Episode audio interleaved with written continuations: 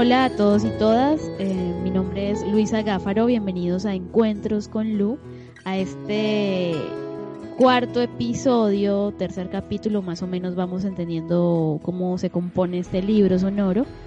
Y hoy es el primer episodio internacional, por así decirlo, porque pues me encuentro en este momento, son más o menos casi medianoche del martes para amanecer miércoles, y mi invitada está casi que al otro lado del mundo, pero pues ya les voy a contar de quién se trata.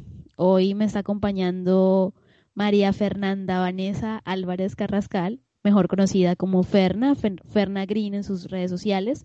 Ella es ingeniera civil y en estos momentos está en Taiwán haciendo una maestría en desarrollo sostenible. Bueno, ya me aclarará después si me equivoco un poquito.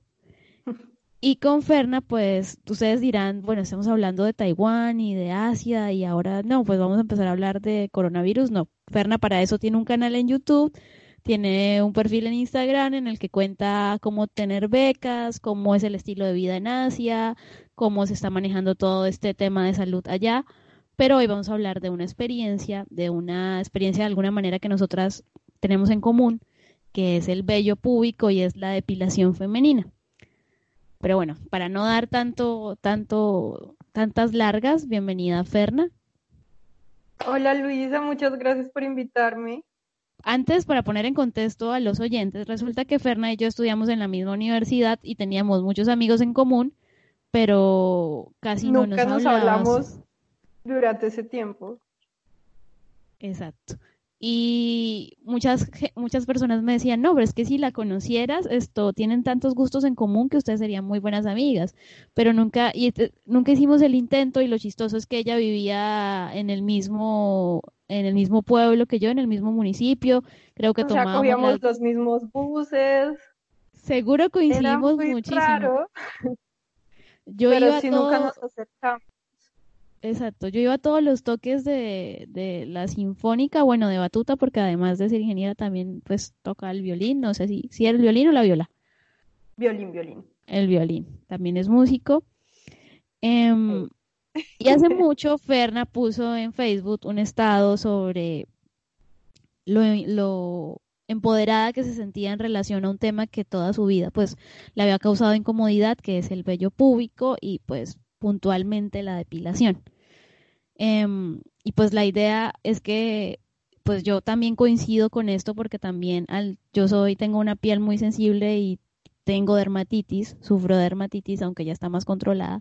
Entonces el tema de la depilación también fue un tema que me atormentó mucho en todo lo que fue mi pubertad, adolescencia y que hasta ahora pues estoy controlando. Entonces, Ferna, pues la idea es que siempre empezamos este encuentro como contando esas experiencias, de pronto no tan incómodas o muy incómodas, o bueno, tú dirás, en relación a este tema. El vello púbico o el vello en general era como, no era una condición estética, o sea, era como algo incómodo o algo mal visto.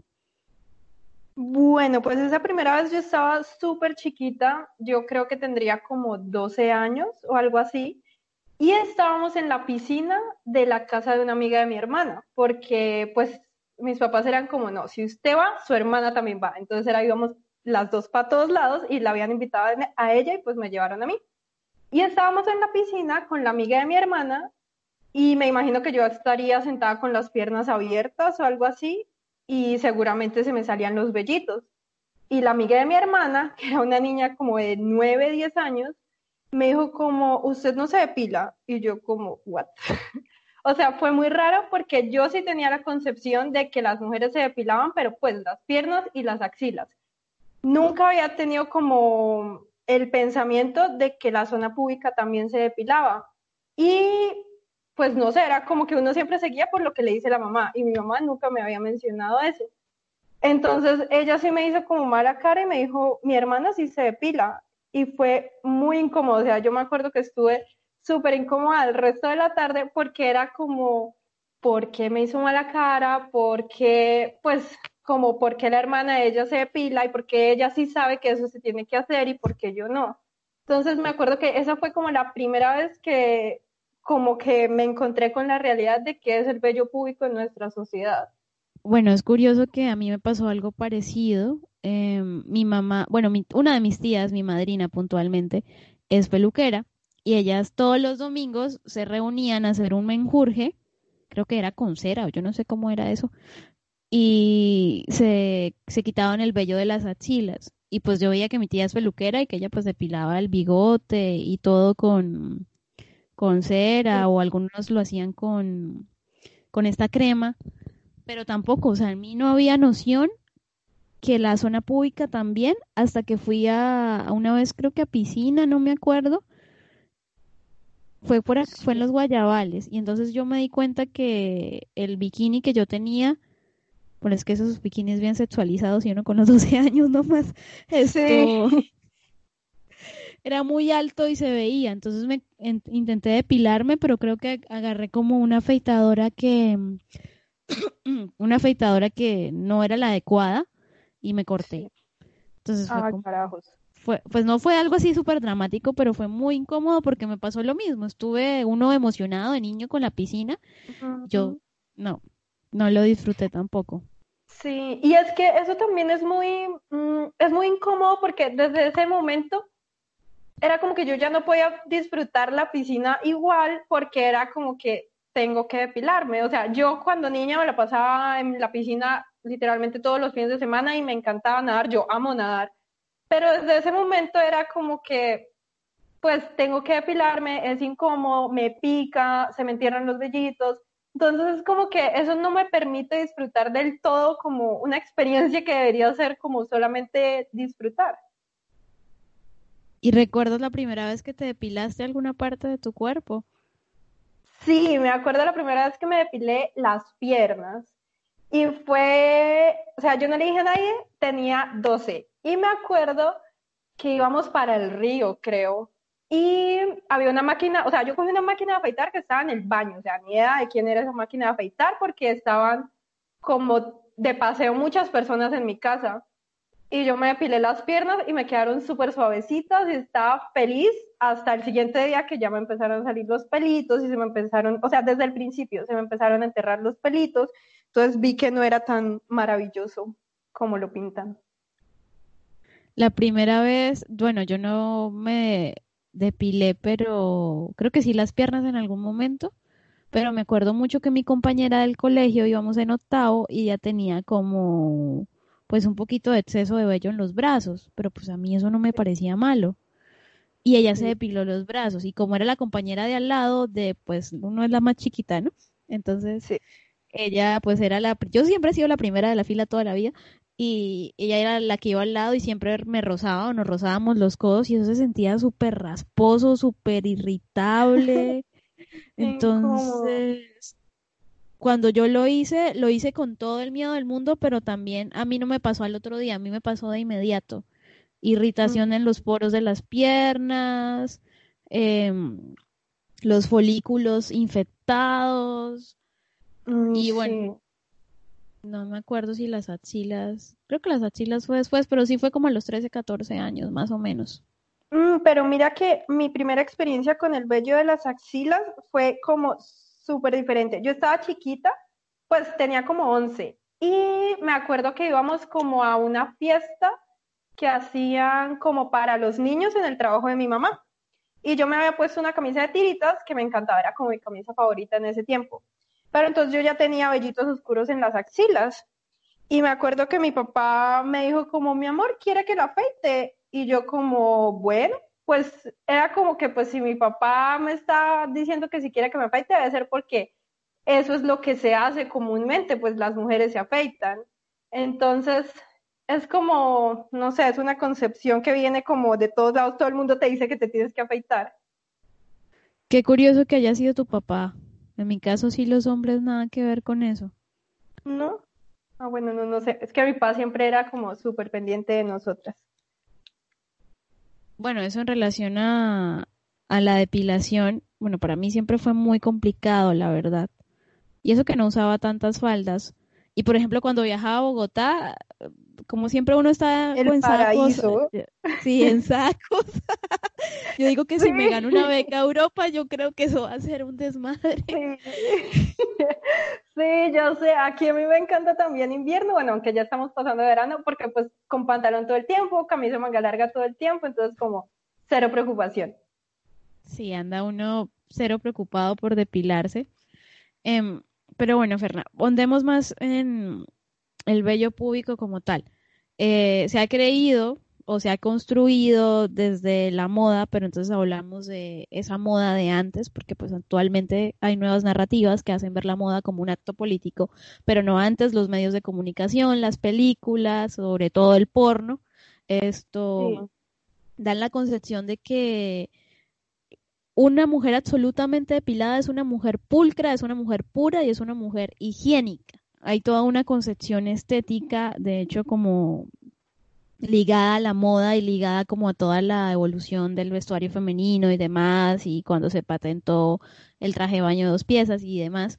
Pero tú me decías que hay un tema, había un tema como estético, que hay una especie como de mirada crítica y de estar juzgando, porque se asocia lo del vello a una cultura antihigiénica. Entonces, tú me decías que no tuviste, afortunadamente, con parejas, yo sí, ya más adelante les cuento, em, sino que había como una situación incómoda entre tú y las mujeres que te rodeaban.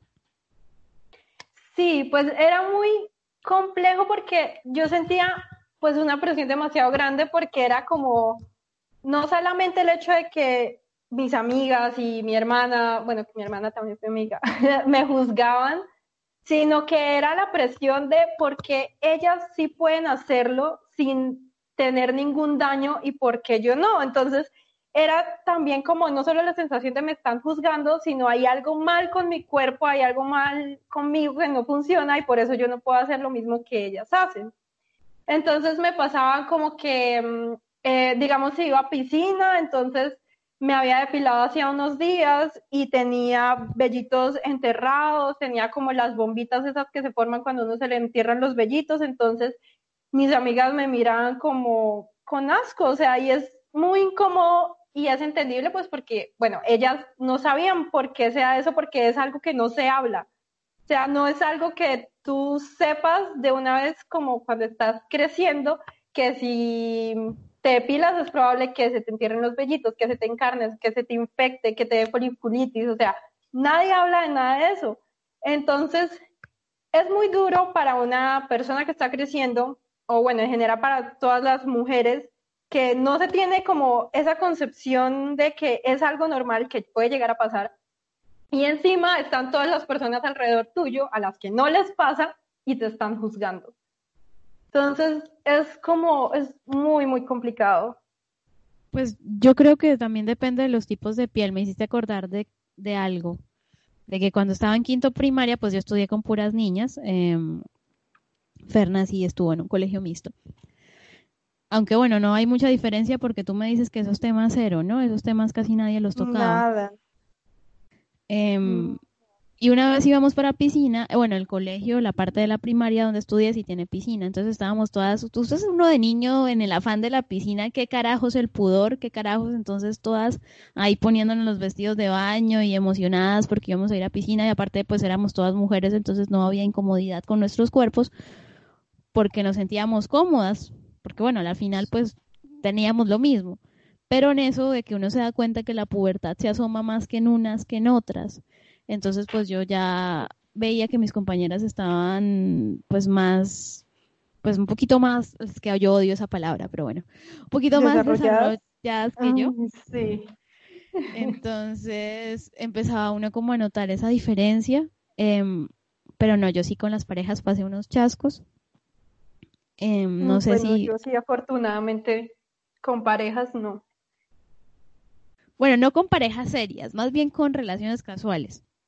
Ah, bueno, sí, es que igual yo he tenido más que todo parejas serias y de hecho del miedo de que me pasara algo con alguna de las parejas casuales que he tenido, literal estaba totalmente depilado, o sea, como que me preparaba como una semana antes, de qué día me iba a depilar, de más o menos cuándo me iban a volver a crecer los vellitos, o sea, tenía que planear todo con demasiado tiempo de anticipación porque me daba miedo que me pasara algo, como que me hicieran algún desplante o algún comentario y que yo me sintiera mal. Porque obviamente con una pareja estable es como que uno ya conoce a la persona y sabe pues que la persona no tiene ningún problema, pero con una relación casual como de alguien como que uno está solo en modo Pero es que es muy chistoso que tú digas que sea algo casual cuando tenías toda una planeación previa. No, pues eh, casual como el hecho de que no es una relación seria, como que un vacilón, nos y lo más seguro es que de pronto pase algo, pero entonces tiene que ser tal día porque si no ya tengo pelitos o tengo algo algunas bombitas o algo así, entonces es muy complicado, es como que ese es ese problema de que la gente piensa que uno siempre tiene que estar depilada y perfecta, como perfecta, esa concepción de perfecta, es como que no me permite disfrutar de como ese tipo de experiencias, como que uno está relajado y pues si pasa, pasa y si no, pues no, y sí, como no tener que estar pensando en ese tipo de cosas.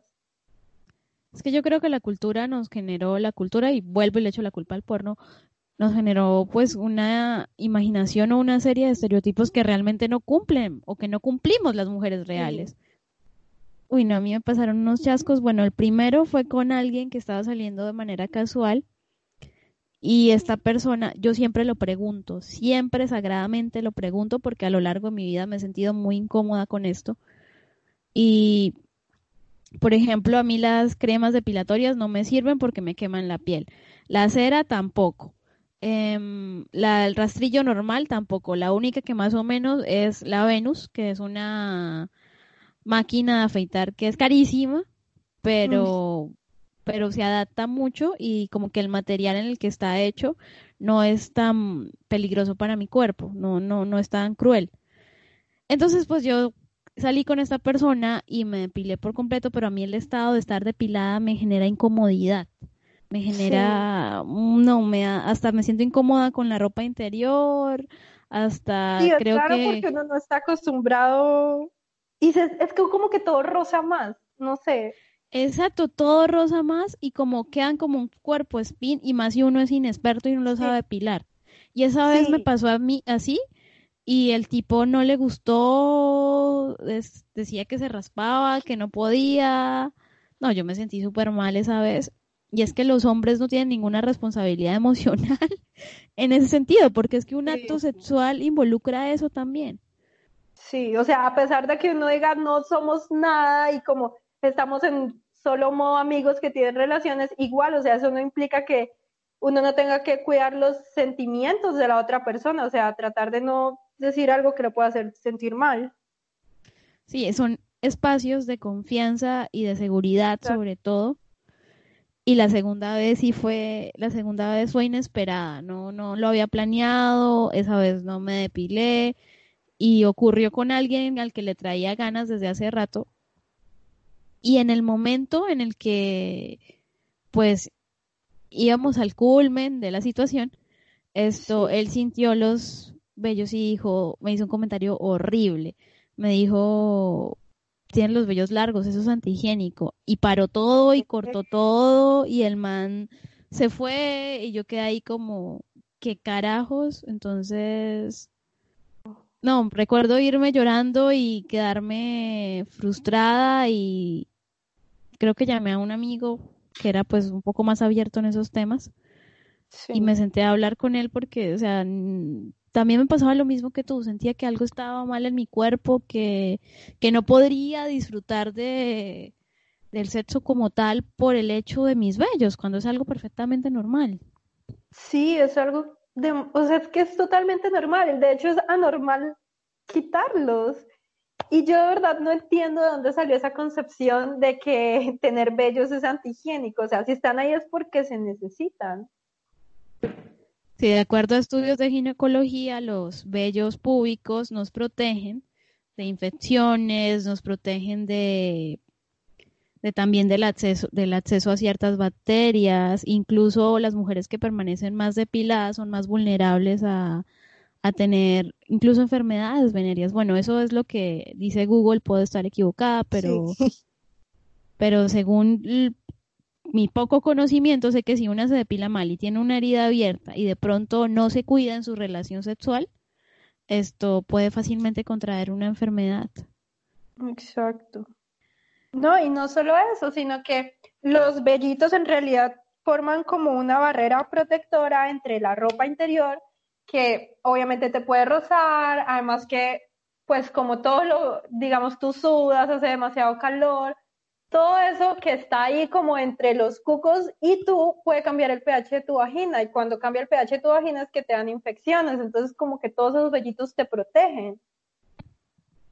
Sí, de hecho yo dejé de usar cierto tipo de ropa interior por lo mismo. No tolero la ropa interior que es muy licrada y muy pegada. Y también dejé de usar, hubo un tiempo que yo usaba muchos leggings, dejé de usar leggings o licras porque me generaba la misma incomodidad. ¿En qué momento te sentiste empoderada y esto dejó de ser una incomodidad para ti? Bueno, yo pienso que el hecho de mudarme a Taiwán fue algo crucial porque mm, es como que me abrió los ojos a ver otras culturas y bueno, también el hecho de que aquí nadie me conoce, entonces como que, bueno, y si dicen algo sobre mí es como que ni me va a enterar porque no les entiendo. Entonces, el hecho de estar acá es como que sí me ayudó mucho como a relajarme con eso. Aunque igual sí a veces he sentido como ciertas incomodidades con mis amigos, porque digamos que a veces eh, no me he depilado las axilas y me pongo camisas de tiritos, entonces yo estoy ahí pues haciendo alboroto igual que siempre y alzo los brazos y tengo un amigo que siempre que alzo los brazos y tengo pelitos, o sea, él queda en shock, no sabe cómo reaccionar. ¿De qué país no es? Entiende. Él, es de, él es de Belice. Mm. Pero mm, de resto es como, pues como que nadie dice nada, eso creo que también ayuda mucho, como que aquí estamos, hay gente de muchísimos países. Entonces es como que nadie dice nada porque obviamente todos entendemos que cada quien tiene como tradiciones diferentes, tiene comportamientos diferentes y es como que nadie se mete como, ay, ¿usted por qué no se depila? Porque es como, uno lo único que piensa es como, ah, bueno, seguramente allá no se depila. Y ya es como que a nadie le importa, todo el mundo está más concentrado como en disfrutar la compañía de las otras personas y eso más que en cómo se ven las otras personas. Entonces, eso me ha ayudado como una que lo asumen de la cultura o algo así, ¿no? Sí, sí, sí, es como que está más normalizado que todo el mundo es diferente y que todo el mundo puede hacer con su cuerpo lo que le dé la gana, sin importar como que es que hay un estándar, porque es que el estándar es diferente en todas partes. Entonces, el hecho de que aquí no se juzgue eso porque, pues precisamente por eso, porque uno dice es que uno no sabe cómo es allá. Entonces eso ayuda muchísimo, como a que uno ya se sienta más liberado. Yo, bueno, hay que contextualizar un poquito a los oyentes. Ferna y yo nacimos en una ciudad que es muy pequeña y todos se conocen con todos, los espacios culturales, los espacios que a nosotras nos gustaba frecuentar son los mismos y yo no sé aquí la gente cómo tiene ojos para tanto, pero a veces uno va por la calle y de pronto lleva una falda y no se ha depilado y siente la mirada amenazante en el parque de alguna mujer o de algún hombre. Y pues lógicamente eso no, no pasa en una ciudad y más en otro país. Pero mi pregunta va, ¿tú viviste en Medellín y viviste en Manizales? No, no, yo viví en Medellín, pero me la pasaba en Manizales de, de paseo. Bueno, en Medellín que existe un estereotipo de la mujer colombiana, que es más el estereotipo Natalia París, le digo yo, sin ofender a Natalia París.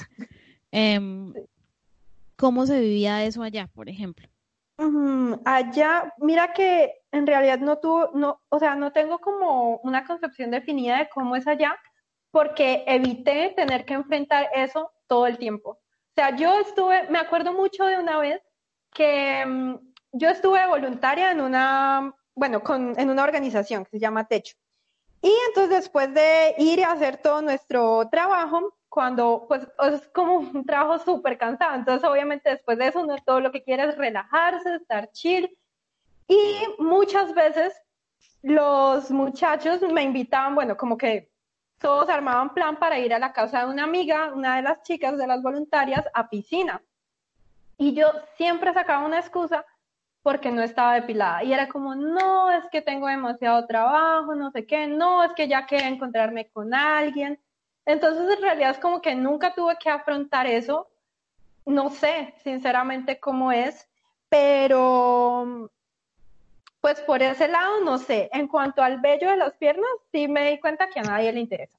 o sea, yo salía sin depilarme, es como, nadie me mira, todo el mundo está en su cuento y eso sí es bastante liberador, pero nunca llegué como a tener la experiencia de cómo es el comportamiento frente al vello público.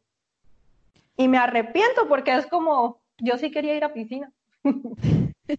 es que uno, uno, uno es más bobita de mujer, uno se, se prohíbe, se censura ciertos disfrutes, como ponerse una falda, ponerse un short, ir a piscina, ir al mar. Bueno, a mí no me gustan las piscinas, a mí me gusta más el mar. Ah, a mí también, porque en el mar la vida es más sabrosa.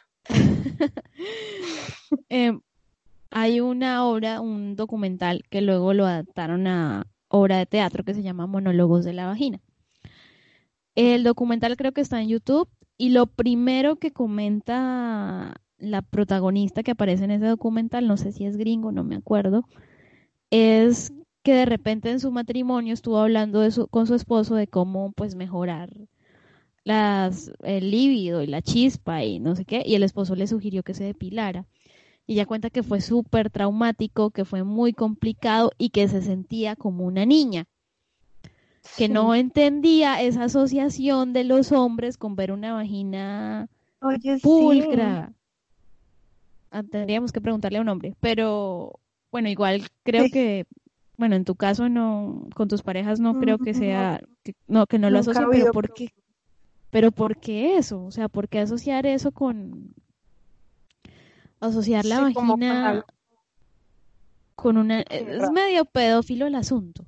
Sí, la verdad sí. Nunca lo había visto de esa manera, pero sí no sé, alguna vez tuviste esa conversación, o sea, ¿en qué momento empezaste a conversar el tema, a hablarlo, a mencionarlo? Y ya que eh, ya que mencionaste a tu hermana, ¿en, en, cuándo, en qué momento también ella cambia de opinión y cambia de perspectiva? Bueno, pues en el momento en el que yo empecé a hablarlo fue más que todo con mis parejas. Entonces, yo tuve un novio toda la universidad y con él fue como que yo me relajé mucho porque me acuerdo que una vez él me iba como a tocar los tobillos y yo no me acuerdo que tenía pantalón, choro, qué carajo. Pero yo le dije, no, no me toques porque no me he depilado. Y él me dijo como, y, o sea, es como, ¿qué pasa? Entonces fue como que ahí me di cuenta que con él podía como abrirme, pues como con esos temas. Y sinceramente yo no me acuerdo si tuvimos una conversación sobre como el bello público, era como que a veces yo, pues yo hacía lo que quisiera, a veces me lo depilaba, a veces no, una vez hasta me lo pinté de rosado, o sea, porque estaba aburrida y tenía, tenía los materiales y fue como, no me quiero dañar el pelo, pero tengo vello público. fue muy raro. Yo Lady Gaga. Sí. sí, sí, sí. Y después con mi pareja actual, una vez yo sí le pregunté, pues, como que, cómo se sentía al respecto. Igual yo le dejé claro como, eh, lo que tú me digas es como que no es como que vaya a influir mucho en lo que yo haga, pero pues sí quiero saberlo, como por tener una idea.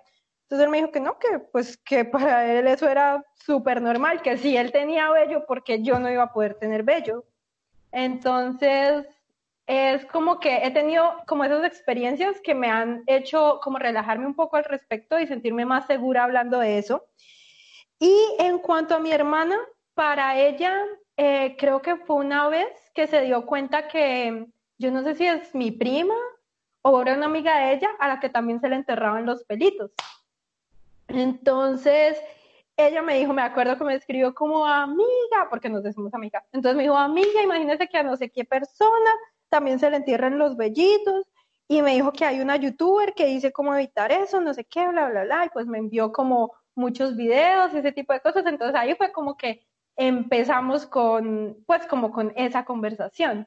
Bueno, entonces igual desde ese momento, o sea, ella lo que quería era buscarme una solución para que yo me pudiera depilar. O sea, no era como que ella aceptase que mi cuerpo no aceptaba la depilación de la misma manera que el de ella, sino que ella quería que yo encontrase una manera para poder hacer lo mismo que ella, que obviamente, o sea, se me hace, o sea, ella lo hacía obviamente con todas las buenas intenciones, pero eso no era lo que yo quería en ese momento, o sea, yo no quería estar preocupada de que, bueno, entonces me tengo que depilar y después me tengo que hacer tal tratamiento y a los dos días tal otro tratamiento y así porque es como, no, o sea, no quiero tener que estar pensando en ese tipo de cosas. Pues también viene de una concepción cultural, pero por ejemplo, yo no sería capaz de que una persona, bueno, pues obviamente existen profesionales de las estéticas y de la peluquería y estilistas y en fin que lo hacen, pero no, yo no sería capaz. Nunca he ido, de hecho, a ningún ¿No? Siempre lo hago yo misma.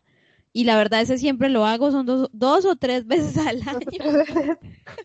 pero mira que yo una vez intenté hacerlo yo misma y me pegó un quemonazo. Entonces ah, fue no, como. Pero no, con ser así nunca en la vida. ¿No? No, no, no. es demasiado valor. No, no. Yo no, lo recomiendo, sinceramente. Después yo no podía caminar.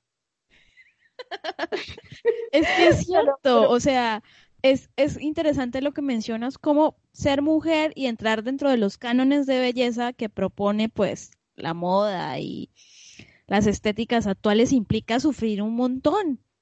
Demasiado, es que de verdad que a mí me impresiona, o sea, ¿cómo, en qué momento se llegó a normalizar que arrancarse un montón de vellos al mismo tiempo es algo normal? O sea, es horrible, o sea, no sé, y no solo eso, o sea, como que uno tiene que mantenerse delgado, tiene que hacer ejercicio, maquillarse, que no puede tener arrugas, o sea, como todo ese tipo de cosas, demasiada presión. Y ya luego pues someterse a las cirugías estéticas y sabemos que Colombia pues en un momento fue epicentro turístico de eso, pero también han habido muchísimos casos de mujeres que eh, han sido operadas por personas que no saben y terminan es atentando contra su vida o generándoles un tema de autoestima mucho más complicado. Sí, sí, sí, sí. Ay, mira que hablando de operaciones estéticas, bueno, esto no fue una operación estética, pero yo sí me sometí a un tratamiento con láser para eliminar los vellos, que pues ya es algo como más permanente, que no funcionó. Pero también es súper doloroso, súper, súper doloroso. Y mm, la chica que me hacía los de la parte del bikini, todo el tiempo tenía cara de asco, todo el tiempo.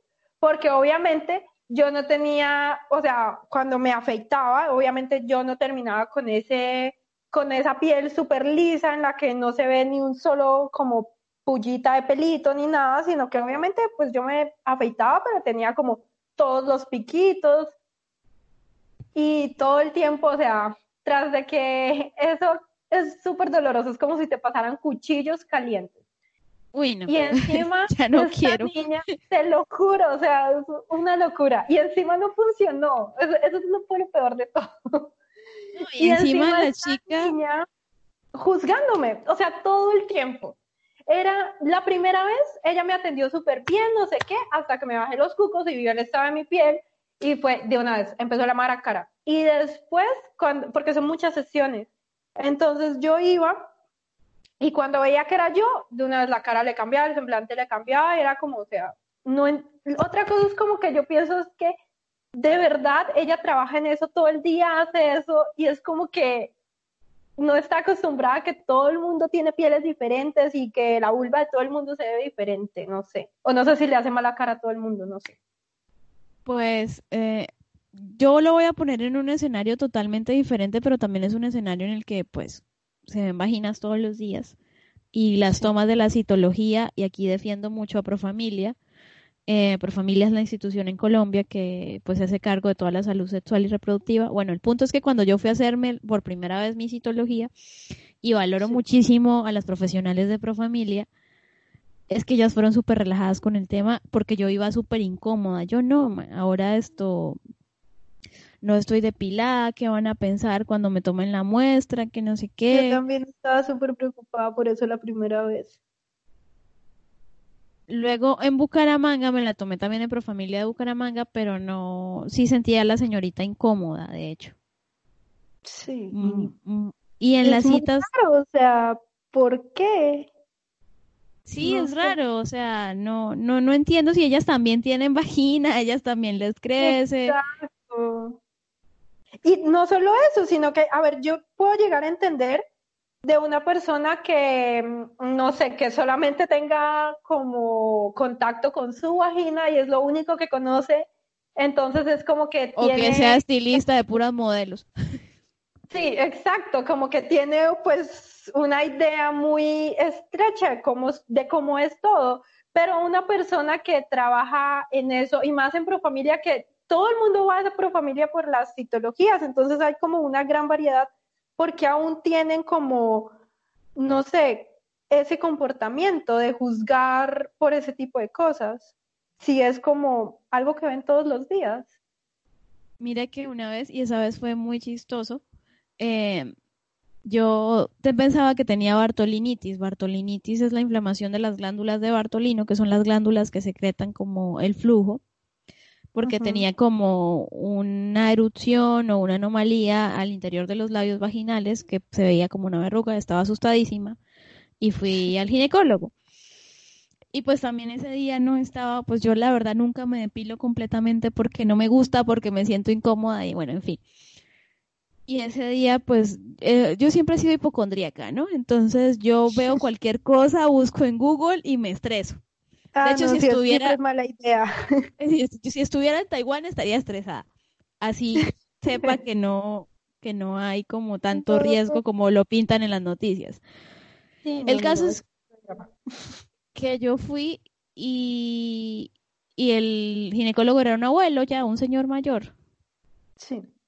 Y él como que, pero no ubico la masa. Y yo, no, pero meta bien los dedos y no sé qué.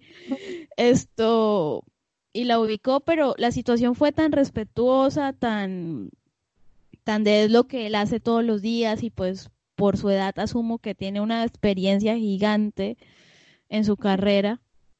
Entonces me pareció como muy chévere de su parte que, que me tratara con respeto, que no me dijera nada, que, que no me hiciera sentir incómoda, que el tacto que hizo fue respetuoso. Sí, o sea, es que ese, es el tipo de, comportamiento que uno espera, pues al menos de todos los profesionales de la salud o de profesionales que estén como relacionados con esa área del cuerpo. Y es muy decepcionante cuando pues no se obtiene eso. Bueno, en el cine o en la cultura hay muchas en este momento de digamos que tener bello se ha vuelto como una bandera del feminismo aunque no quiere decir que las feministas no nos depilemos, solamente que es como para algunas mujeres es un símbolo de protesta en contra de toda esa presión estética por estar totalmente lampiñas. Pero en el cine a mí me pasaba algo casual. Yo sí vi porno en mi vida, pero la verdad nunca vi porno por un interés sexual, sino vi porno por casualidad, por accidente. por, con fines académicos. Por investigaciones, no mentiras. no, yo era adicta a Tumblr y Tumblr subía porno sin filtros. Ah, ¿en serio? Yo no Entonces sí, sí consumía el porno de Tumblr. Bueno, el punto es que estaba viendo una película noventera de la versión de Como agua para chocolate, que es un libro que leí en enero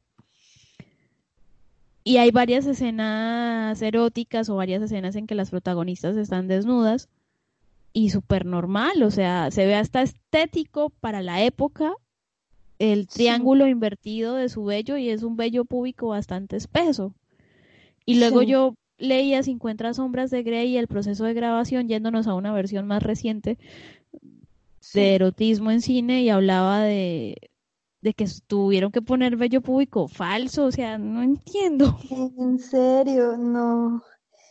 Sí, pues es que es ahora está normalizado en que nadie tiene vello público y es como la única manera de hacerlo, no sé.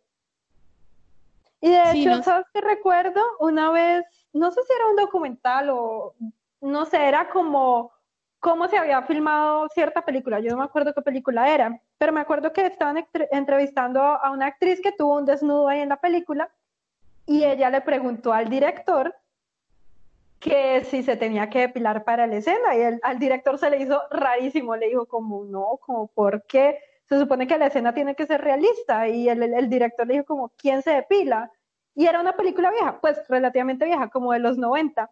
Entonces es como que sí se ve ese cambio cultural en el que en ese momento era rarísimo, como ¿por qué se va a depilar? Y ahora es como ¿por qué no se ha depilado? Sí, ahora es una exigencia. De hecho, para todas esas mujeres playboy, modelos, todas ellas es absurdo. Pero bueno, cerrando un poco el tema del bello público, yo la verdad no sé en qué momento me sentí empoderada. Creo que en el momento en el que empiezo a preguntarle a los hombres. Para mí eso es un filtro. Em, bueno, aquí este programa no tiene censura, entonces yo disfruto mucho el cunilingus, muchísimo. Y hay hombres que no les gusta hacerlo porque una no se ha depilado. Entonces siempre es un filtro para mí. Si hay un hombre que de repente me hace una mueca de asco porque le digo que no me depilo, ese man no vale. Ese tipo no cuenta. No fue. ese no fue. Ese no vale ni para una relación casual, ni para noche, ni nada. Entonces, ni para algo serio, mucho menos. Sí, no. Entonces creo que en ese momento preguntando, hablando del tema y ya dejando de sentirme incómoda y no recurriendo, yo creo que no creo que recurra ni a la cera ni a nada. Y es curioso, yo nunca me he depilado las cejas tampoco. No, yo tampoco, porque mi mami no me dejaba. Era como depílese lo que quiera menos las cejas. No, aquí es muy chistoso en Colombia porque hay mujeres que se las depilan y, bueno, hay, hay, gente que dice, yo no sé, no quiero echar, no, no quiero ser xenofóbica, pero hay quienes que dicen que quienes impusieron la moda de tatuarlas fueron las mujeres venezolanas, aquí en el tema de frontera. Y entonces aquí todo el mundo empezó a tatuárselas.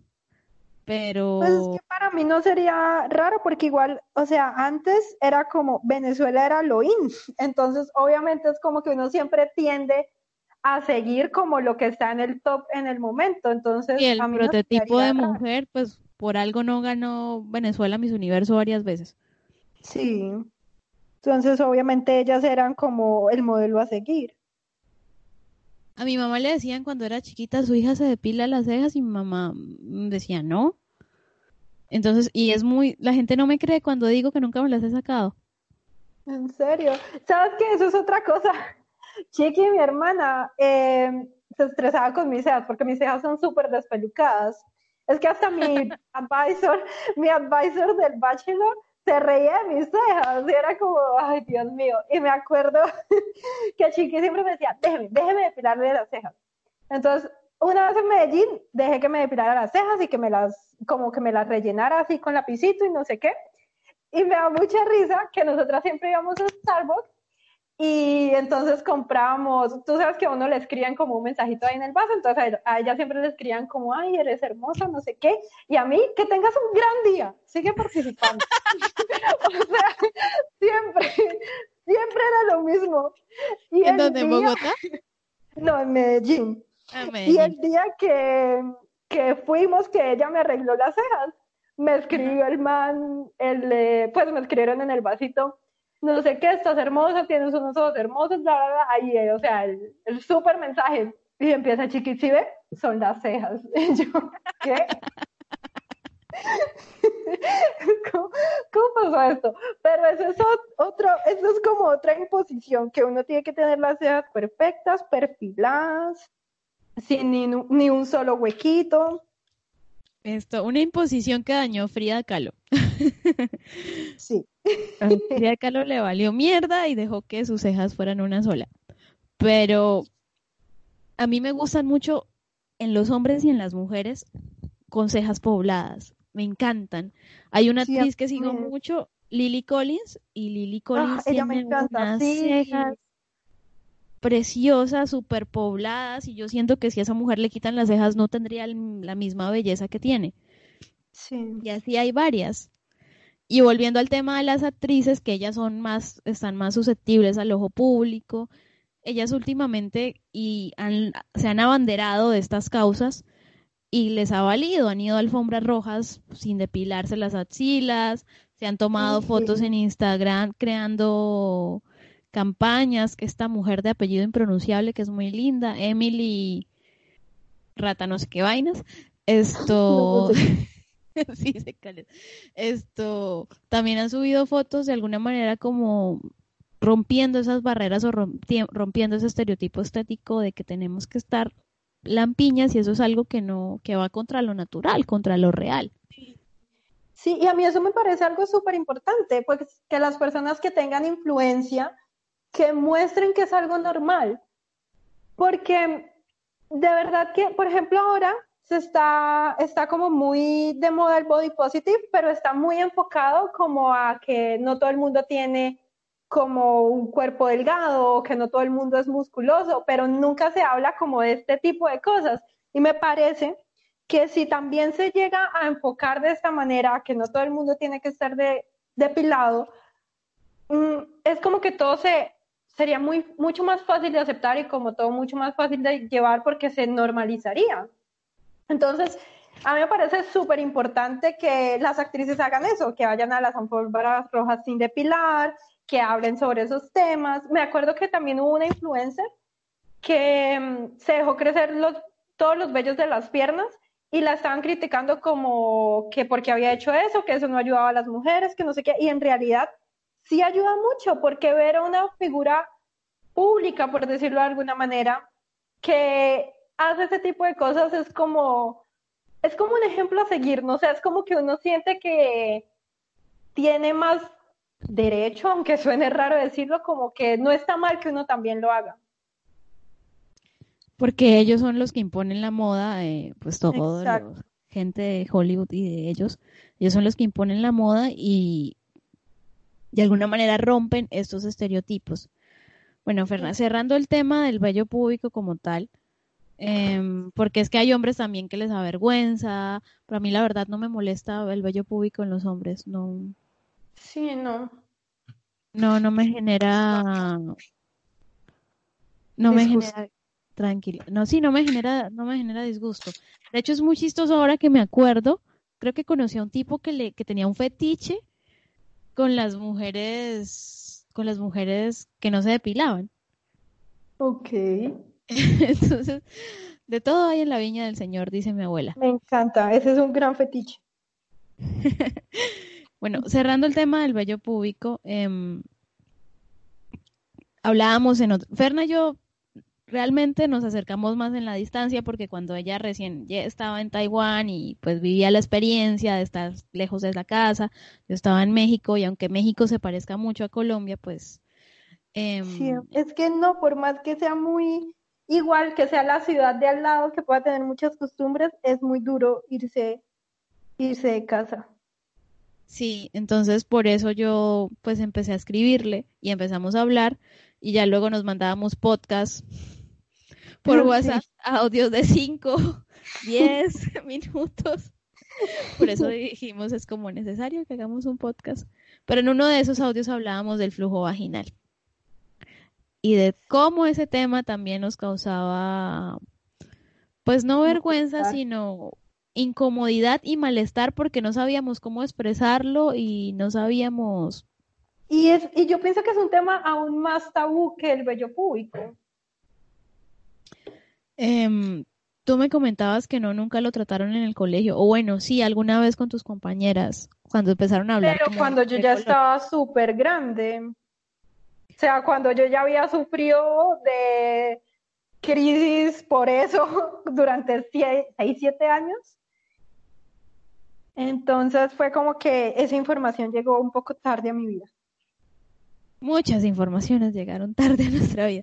El punto es, ¿por qué, qué tipo de crisis, Ferna? Bueno, vale la pena mencionar también que una de niña lo primero que tiene es flujo antes de que llegue la menstruación. Entonces, esto uno empieza a ver, ver, uno empieza a ver su ropa interior normal hasta que luego empieza a verla con la manchita amarilla o la manchita blanca. Sí. ¿A qué te refieres con las crisis? Bueno, no, me acuerdo la como la primera vez que como que hablé de, bueno, como que tuve una conversación de eso. Yo estaba chiquita, no me acuerdo cuántos años tenía, pero obviamente pues fue con mi mamá. Entonces me acuerdo que ella estaba diciendo como que no sé qué persona le baja demasiado flujo y no sé qué. Y, o sea, ella prácticamente me dijo que eso no era normal y que era asqueroso. O sea, es que me acuerdo de la expresión de la cara como, uy, no, no sé qué. Y me dijo, usted no, mi amor, ¿verdad? Usted no tiene flujo. Y entonces yo le dije, no, cuando en realidad sí tenía flujo, pero no quería decirle porque sentía que ella me iba a juzgar de la misma manera como había juzgado a la otra persona porque la otra persona tenía flujo. Entonces, ¿qué pasó ahí? Obviamente yo empecé a pensar que tener flujo vaginal no era normal. Pero entonces yo a quién le decía, con quién hablaba de eso, si yo no quería que mi mamá me juzgara y no tenía a, quién, a nadie más a quien preguntarle. Entonces obviamente yo crecí pensando que algo mal había con mi vagina y por qué carajos tenía flujo. Y nunca le pregunté a nadie, jamás. Hasta que, ah, bueno, y también era como que tampoco sentía la comodidad de preguntarle a mis amigas en el colegio porque, no sé, no era como un tema que uno tocara usualmente, no sé, era como que sí, uno sí estaba como muy retraído en todo ese tipo de temas hasta que mi mejor amiga se cambió de colegio y se cambió a un colegio de puras niñas. Entonces, yo igual pues seguía yendo en las tardes a la casa de ella, pues porque era mi mejor amiga. Y mm, una vez estaban todas las amigas del otro colegio de ella ya y se pusieron a hablar como, bueno, ¿y a ustedes de qué color les baja el flujo? Y ellas empezaron, no, a mí me baja transparente, y otra, no, a mí me baja blanco, y otra, no, marica, a mí a veces me baja amarillo, no sé qué. Y ese, me acuerdo que ese día para mí fue un descanso gigante y me di cuenta que a todas les baja flujo, todas es diferente y que me di cuenta que no había nada malo conmigo y que esa concepción que yo tenía desde chiquita, que me la creó mi mamá, no era algo real y yo no debía pensar así. En realidad el flujo es algo normal. A mí me pasó lo mismo. Mi mamá, bueno, yo soy una niña que la verdad mi mamá no me dejaba hacer nada, entonces me tenían así como en un altar. Entonces yo la verdad aprendí a hacer oficio, a lavar ropa y, bueno, a cocinar, aunque eso último soy un desastre. Tarde, no, no lo, no lo hice de niña. Entonces cuando empezaba a lavar los calzones, mi mamá era como, ay, pero no les deje la conchita de mango. Y eso era horrible porque mi mamá no trataba esos temas de manera privada, sino de manera pública. Entonces siempre lo decía en una reunión con mis tías o en una reunión con alguien o en una fiesta o situaciones así. Me acuerdo que una vez, porque a mí me pasó lo contrario a tu amiga, yo estudié con muchas niñas, pero esos temas no eran tratados. De hecho, en relación a la menstruación, nosotras juzgábamos a las niñas que olían mal por su menstruación y que se manchaban. Las, las juzgábamos muy feo. Y en cuanto al flujo, me acuerdo una vez, estábamos en clase en noveno, a mí también todo me llegó tarde, toda la información, y llegó la profesora, nosotros en el colegio que yo estudié es un colegio ultracatólico, entonces tuve muchas materias que la verdad no aportaban nada en conocimiento, sino más al tema espiritual. Y pues llegó la profe Julia, de hecho un saludo para ella porque es una de las mejores profes que he tenido y la clase era técnicas de estudio y no sé por qué se puso a hablar del flujo. Ay, pero súper bien.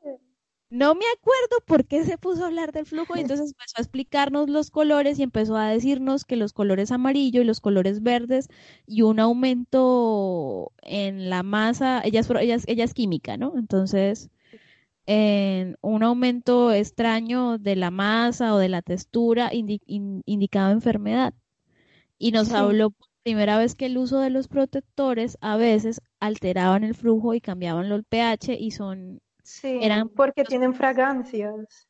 Ajá, y eran los principales que causaban las infecciones vaginales y yo toda mi vida he tenido infecciones vaginales, o sea, las infecciones vaginales para mí son como la gripa, o sea, me tiene que dar como dos o tres al año. Sí. Ay, yo sé, yo también, yo también viví eso, más que todo, pues ya en la universidad, sinceramente en el colegio no me acuerdo, pero en la universidad sí. Es muy complejo. Yo la verdad, yo creo que tuve primer, infecciones vaginales desde los nueve años porque la ropa interior, la vagina me ardía muchísimo, la vulva no podía dormir, eh, no entendía la verdad el color del flujo. Hoy en día pues ya lo entiendo, ya sé que el color flujo corresponde a las etapas de mi ciclo menstrual, que si es clara de huevo significa que es periodo muy fértil, pero también hay veces que... Ah, no sabía eso. o sea, yo sé, es como que yo sé que varía a lo largo del ciclo, pero no le paro ni cinco bolas. yo me la paso leyendo, entonces aprendo las cosas porque siempre vivo asustada, entonces a veces cuando veo una infección que no se quita a los tres días, córrale para el ginecólogo. Pero pues aquí en Colombia ir al ginecólogo es un lujo porque mm, sí. para que le autoricen un ginecólogo en la EPS es muy complicado. Cuando tenía los recursos, ahora no. ahora voy a esa recurro como no pro familia, pero pro familia igual es caro porque siendo particular. Em, no, remedios naturales. Obviamente cosas aplicadas con toda la seguridad del mundo. Tampoco es que me voy a poner a, echarme cosas que de pronto pues me... Tú me decías también algo en relación a los hombres. Mira que a mí no me gusta decirle a mi mamá que tengo problemas de flujo vaginal o que compré esta crema clotrimazol, porque de una vez empezó a juzgarme, a decirme, ¿usted con quién se está metiendo? O ¿usted qué está haciendo? No sé qué. Cuando es algo natural, adelante con tu anécdota. Sí, con mi triste anécdota. bueno, no, pues a mí me pasó algo, o sea, prácticamente igual, pero fue con mi pareja. Entonces, eh, no me acuerdo en qué momento empezó, pero yo sí me acuerdo que tuve durante la universidad muchísimas infecciones vaginales. Y mm, entonces era un problema para mí porque yo no podía, o sea, yo sentía que no podía decirle a mi pareja porque su actitud de, o sea, su actitud era como, ¿qué hizo? ¿Por qué le dio una infección vaginal? O sea, ¿qué hizo usted para que le diera una infección vaginal? Y es como, marica, nada, no hice nada, o sea, solo existo y me dan, o sea, no es algo que yo pueda controlar. Pero entonces era muy feo como sentir esa, como que me juzgaba y lo que yo sentía que él me decía era como, le tiene una infección vaginal porque seguramente se acostó con otra persona y quién sabe qué me va a pegar a mí. Entonces era súper frustrante al punto en el que yo ya al final opté por no decir absolutamente nada y pues ir y comprar mis cosas solas, pues como los medicamentos sola, ir al médico sola, porque yo no quería sentir eso, que él me juzgaba, pero entonces eso también es un problema porque a veces eh, la infección se transmite al hombre y a veces ellos también tienen que tomar medicamentos, entonces sí es muy problemático que uno no pueda decirle a la pareja sexual que tiene que tomar medicamentos porque entonces lo van a juzgar y es culpa de uno cuando en realidad son cosas que pasan. Yo creo que, que también las condiciones climáticas de Cúcuta. Cúcuta es una ciudad que hace muchísimo calor. Entonces, Demasiado. Uno está sudando todo el tiempo. Claro, entonces va y de pronto tenemos un jean apretado o la tela de la ropa interior la tela de la ropa interior esto genera la, fricción o uno está con la misma ropa. Por ejemplo, Ferna y yo que vivíamos aquí en Villa del Rosario, nosotras no íbamos a almorzar. No, nos tocaba de 6 de la mañana a 8 de la noche en la universidad. Entonces, claro, el sudor de todo el día acumulado y añapas que pues allá cero aire acondicionado, es como, o sea, era como, te iba a dar o te iba a dar. Por eso, las condiciones del clima lo, propician. Entonces ahora imagínate yo que he trabajado en zonas rojas y en, a mí me dio una infección vaginal en el 2018 re fuerte porque yo trabajaba en el Catatumbo y duraba con el mismo jean de 5 de la mañana casi que a 8 de la noche, caminando por la vereda, pero eso de que vereda, sol ardiente, todo el hijo de puerca día y las condiciones sanitarias eran deplorables porque esas personas no cuentan con baños.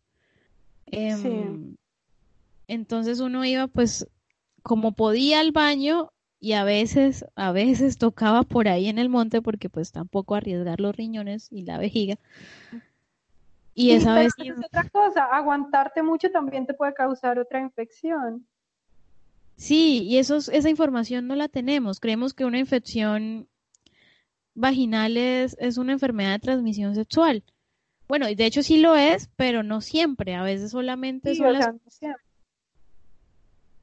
A mí me pasó lo contrario. Cuando tuve esa infección, esto el médico me mandó dos pastillas. Y el ginecólogo le dijo, dele esa a su pareja. Y yo llamé a este man. Bueno, mi exnovio, mm, yo lo tengo súper satanizado, pero en ese aspecto es el, es el único que lo valoro, el único que, el único punto a favor. Entonces el man no se molestó cuando yo le dije que tenía que tomarse esa pastilla. De hecho, él mismo, porque él estaba en otro pueblo, y yo estaba aquí en Cúcuta, él mismo me dijo, dame bien el nombre y yo la compro. O sea, ni siquiera esperó que yo le llevara las pastillas y fue súper tranquilo con eso, mientras que otras personas no. Sí, es que muchas personas también es porque ellos no saben, no saben que para nosotras es súper común tener infecciones vaginales. Y eso mismo me pasó con mi pareja actual. Yo estaba aterrada la primera vez que me había, me había dado una infección vaginal y yo era como, no, como le digo, también era que me daba mucha jartera porque era como que dependiendo de cómo él se reaccionara, obviamente yo me iba a indisponer. Y cuando le dije como, no, es que tengo una infección vaginal, y él me dice como, ay, a ustedes les dan infecciones vaginales por todo, ¿no? Y yo como, ok, esto no lo veía venir. Pero fue, es muy tranquilizador que reaccionen así como, ah, bueno, pues tienes una infección vaginal, bueno, tómate la medicina y ya y yo me la tomo y así todos nos cuidamos. Sí. Pero y si es y es que es importante, o sea, es muy importante tener claro que es algo normal porque pasan esas cosas, por ejemplo, que si la otra persona se la tiene que tomar y tú ni siquiera puedes hablar de eso. Y es como mm, es problema para ambas personas. Y es importante enunciar esos temas y enunciarlo también pues en el entorno cercano cuando uno necesita ayuda. Mira que ahorita hablando contigo me puse a pensar, y esto lo estoy pensando como comunicadora, en las propagandas sobre los óvulos estos, no se entienden. Sí, o sea, uno no, sí, oye, no había pensado en eso. Uno no entiende como por qué necesita esos óvulos. Sí, o sea, hay muchas, es que, que días estaba viendo una de Lomecan, no me acuerdo, y aparecía la chica sentada en su cuarto con las amigas, con entusada, con cara de tristeza, y luego cuando se cuando toma el medicamento o se lo aplica, aparecía cantando en un musical como si estuviera en un musical de Broadway o de, de Glee, de esos que tanto nos gustan. Me encanta. y yo, pero esto, o sea, el objetivo comunicacional de esta vaina no se entiende. Oye, sí, ¿qué pensará la gente que diseña esas cosas? No, o sea, no, no está. O sea, si el ginecólogo no me dice que me tengo que comprar óvulos de tal marca, eh, insertarlos para que me pase la infección, y yo soy una persona que está viendo eso y no tiene ni idea, no entiendo. O sea, ¿a qué se refieren? Oye, sí. Y es que también, yo me imagino que lo tratan así pues por el tabú que es lo que sea que se relacione con la vagina es un tabú. Entonces, obviamente, me imagino que no quieren que después los se quejen de eso en la como cosa del televidente, no me acuerdo cómo se llama. Me imagino que también por eso lo, lo enfocan de esa manera como súper ambigua, de tal manera que el que sepa qué es y lo necesite, bueno, ahí tiene su información, yo creo. Pero no piensan, no piensan, por lo menos si soy una mujer en un entorno rural que de pronto tengo un televisor, pero estoy teniendo una infección y no lo puedo hablar y no lo puedo expresar. O sea, descontextualizan. Sí, sí, sí, pero pues también tenemos que pensar en, pues como ese contexto, que si uno ni siquiera se siente cómodo hablar con eso en como sus entornos cercanos, en familia, amigos, pareja, es como que la gente tampoco se va a sentir cómoda de que estén como approaching, como, sí, como que tengan ese enfoque como tan directo. Entonces yo también me imagino que lo hacen como para curarse en salud, para evitar problemas, que también es como, es problemático porque precisamente no todo el mundo tiene como las posibilidades que hemos tenido nosotras, que crecimos en un ambiente urbano, que tuvimos colegios, que tuvimos la suerte de que en algún momento nos llegó la información de alguna manera. Pero sí, o sea, hay personas que no tienen esa suerte. Y pues bueno, Fernanda, yo creo que ya vamos cerrando. Bueno, Luisa, ha sido un gusto, ¿verdad? Muchísimas gracias por invitarme. No, a ti, en serio, por atreverte a, que difundamos al mundo las conversaciones que normalmente tenemos. no, bueno, tengo la valentía porque estoy en Taiwán y pues, ¿qué pueden hacer? no van a hacer nada. no te preocupes. Em, les extiendo la invitación para que sigan a Ferna, arroba Ferna Green en Instagram, en YouTube, ¿cómo es el canal? Como Ferna Álvarez Carrascal.